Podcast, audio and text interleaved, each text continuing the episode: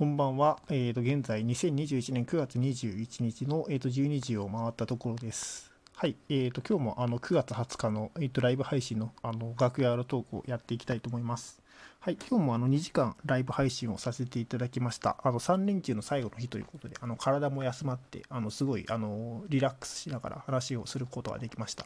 ちょっとあの初めの方、私、あのえー、と調べ物ばかりをしていたのであのあまりちょっとあのちゃんと話ができなかったんですけどもあの申し訳なかったです。はい、で今日なんですけどもあの敬老の日ということであの敬老の日の話をしはしていたんですけどあの結構なんか金目の話になってしまいましたね。その敬老の日にあの銀杯がもらえるっていうのがあのウィキペディアに出ていて、ああ、なんかうちのおばあちゃんももらっていたっていう風な話になったんですけども、あの、2016年から銀杯が、あの、銀メッキになってしまったっていう風な話が出ていて、えー、あの、銀杯が銀メッキになっちゃったんだっていうことで、あの、すごいあの価値が下がってしまったっていうことで、あの、私たちがその100歳までたとえ生きていたとしても、あの、銀メッキの灰しかもらえないっていう風な、そういう風な、あの、まあ、取らぬタヌキの川山用とかっていうんだと思いますけども、そういう風な話をしていましたね。で、それであの最近なんかあの金の価格がすごい高騰しているっていう風な話があって、その、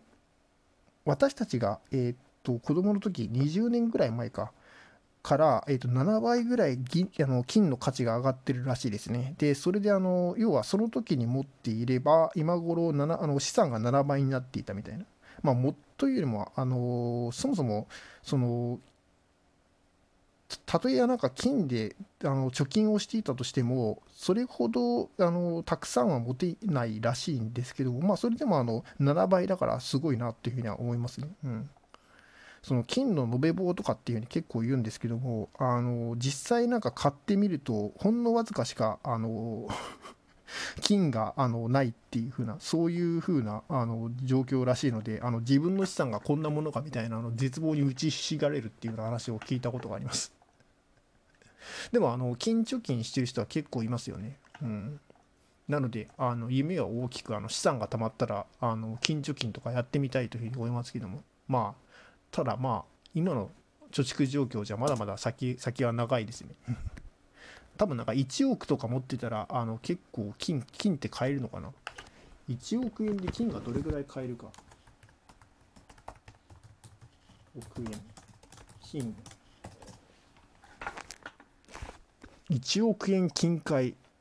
1億円金塊。ああそうか。1億円金塊っていうのがあるんですね。えー、と1億円金塊はふるさと創生事業の交付金1億円を担保として兵庫県津、えー、と現淡路市が、えー、と三菱マテリアルから借り借り受けた金塊であるという。あこれ借り借りただけなんだ。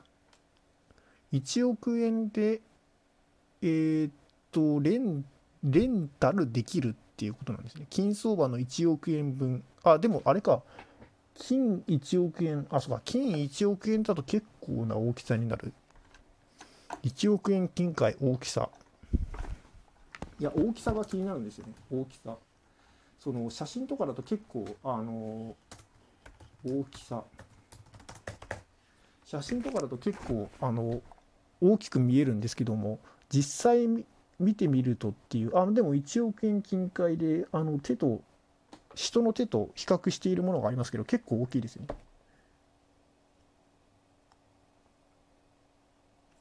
うん。あそれで触れられる金塊っていうことで売り出してるんですね。なんかあれですね。あの びあのもう貧乏根性があの染みついてるのであ削削っちゃいそうですよね。なんか削って少しだけ持ってこう、ま、持っていこうかみたいな。まあそういういやらしいことを考えるんじゃないっていう話ですけど。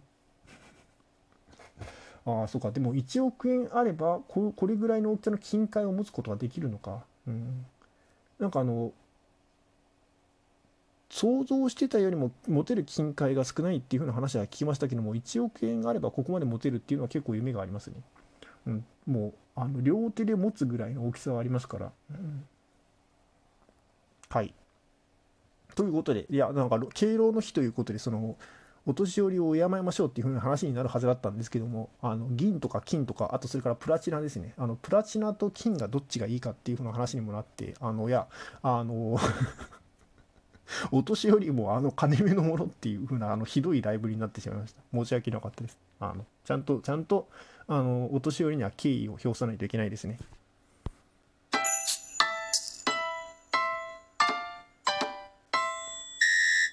はい、ということでですね、あのそういうふうな金目のものの話になってきたんですけども、あのそこから指輪の話になりまして、その結婚指輪とかどうしたっていうふうな話になっていて、そのプラチナを作る使っている人が、あの大体結婚指輪でプラチナを使っている人が大体日本の人口の8割ぐらいいるらしいんですけども、あのまあ、金相場が上がっていると。ただそれでも、ま、プラチナでにする人が多いっていう。で、まあ、あのそれで大体給料の何ヶ月分かみたいな話になってそれでえー、っと大体給料の3ヶ月分でですよねっていうふうに言ったらリスナーさんの中でいやうちあの給料の3分の 1, 1ヶ月分の給料の3分の1だったっていうふうになんか逆数になっているとかっていうふうにあすいませんあの リスナーさんの個人情報はあんまりさらしちゃいけないんですけどもなんかそういうふうな話とかもあって結構盛り上がりましたね。うん。まあ、あのそこいらのその結婚とかあとそれから結婚式とかあと指輪をどうするかとかっていうのは本当になんか人それぞれなんだなっていうふうにあの感じましたね。だからこれこれこういうふうなあの決まりとかって、まあ、別に法律もないですからねあの、まあ、あくまで慣習っていうことでそれぞれの地域とかあとそれからそれぞれの家であるんだというふうに思いますけども、まあ、そこをすり合わせていくっていうことが大事なんだなっていうふうに皆さんの話を聞いていて思いました。はい。ということで、はい、あの、今日はそんな感じで、あの、皆さんと楽しくお話ができて、とても楽しかったです。あの、コメントもたくさん、あの、していただいて、どうもありがとうございました。おかげさまで、あの、楽しくライブをすることができました。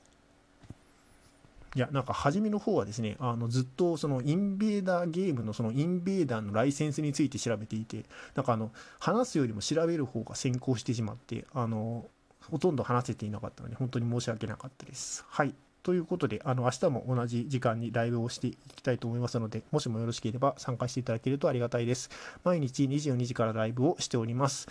えーと、ライブが終わった後にあのこちらの方のトークですね、楽屋らトークをあの毎日更新をしておりますので、そちらの方もどうぞよろしくお願いいたします。ということで、あのまえーと最後まで聞いてくださり、どうもありがとうございました。良い一日をお過ごしください。